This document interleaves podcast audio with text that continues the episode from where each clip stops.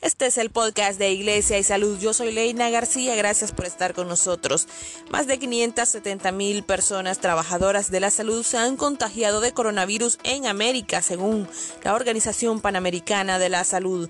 Y es que del total de casos que se contabilizan a nivel mundial, el 10% corresponde a trabajadores de la salud. La Organización Panamericana de la Salud, OPS y Organización Mundial de la Salud mostraron su preocupación respecto al creciente número de contagios contagios por COVID-19 entre el personal de la salud en América Latina y el mundo, por lo que llamaron a los gobiernos a tomar medidas para prevenir más muertes de quienes están tratando de salvar vidas en medio de la pandemia. Con este índice alarmante, la OPS lanzó una alerta epidemiológica que da seguimiento a los contagios entre trabajadores de la salud de 19 países de la región, manifestó Carissa Etienne, directora de la OPS. Estos datos demuestran que prácticamente 570 mil trabajadoras y trabajadores de la salud ya se contagiaron de COVID-19 en la región de las Américas y la mayoría de los casos se dan entre los jóvenes de 30 y 49 años.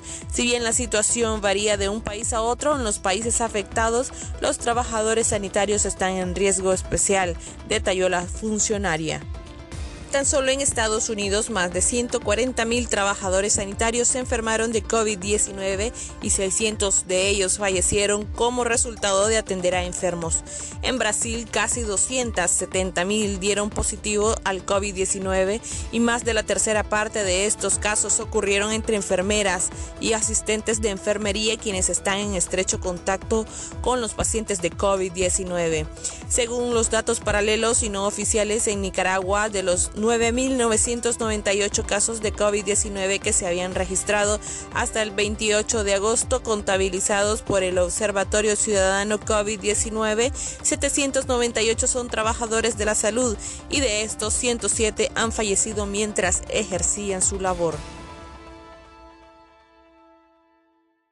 Y aunque algunos nos hemos adaptado relativamente a lidiar a través del tiempo con la pandemia, la verdad es que la COVID-19 continúa vigente en el mundo, generando siempre el ascenso de cifras de contagios y fallecidos. Por tanto, te invito a que escuches las siguientes cifras para que conozcas cómo se encuentra el mundo actualmente respecto al avance de la COVID-19 y es que en el mundo ya son más de 26.4 millones las personas contagiadas por coronavirus, según los datos de la Universidad de Johns Hopkins, mientras que el número de muertos supera la cifra de 871 mil fallecidos.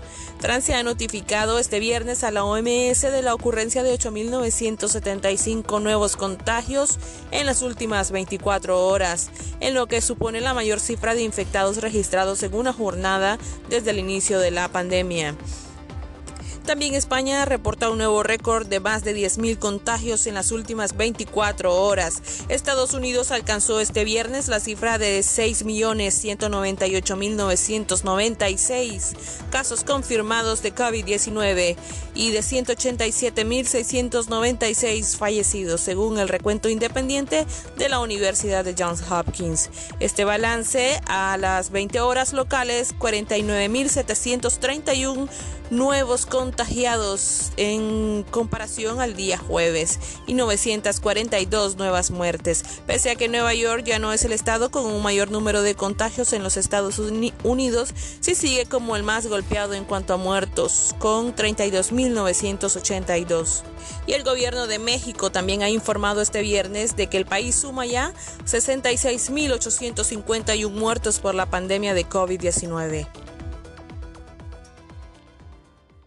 Y a pesar de la imperante necesidad de tener una vacuna que nos ayude a frenar el contagio y la cantidad de muertes en el mundo, la Organización Mundial de la Salud considera que una vacuna contra la COVID-19 debe aprobarse en función de los resultados obtenidos en la fase 3 de ensayos clínicos para evitar abusar de los atajos que podrían afectar los datos sobre su verdadera eficacia y seguridad.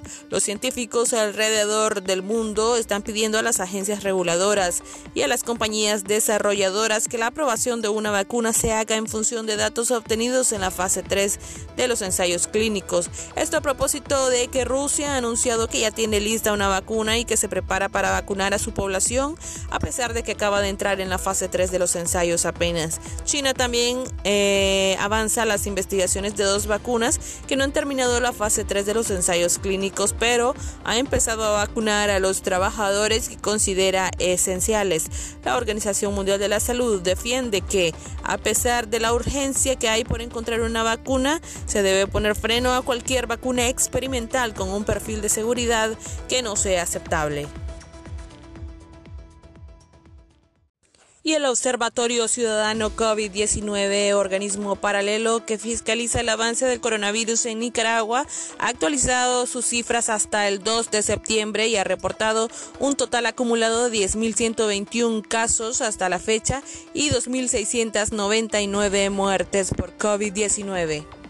Las cifras reflejan, según el observatorio, que 113 nuevos casos sospechosos se generaron en este lapso de tiempo, lo que confirma que el coronavirus SARS-CoV-2 continúa circulando entre la población nicaragüense y nos indican que persiste el riesgo de contagio.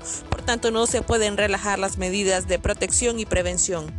Asimismo, hasta el 2 de septiembre, en el nuevo periodo, se han registrado 19 nuevos fallecidos por COVID-19.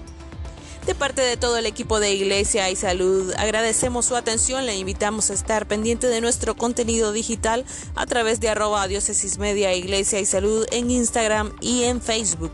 Además, le invitamos a estar pendiente de nuestros artículos. Eh, nuestros médicos se mantienen escribiendo y actualizándolos sobre distintos temas en nuestra página web Usted puede ingresar a diócesisdematagalpamedia.org y dar clic en la pestaña Iglesia y Salud para actualizarse con nuestros temas de interés. Muchas gracias por su atención.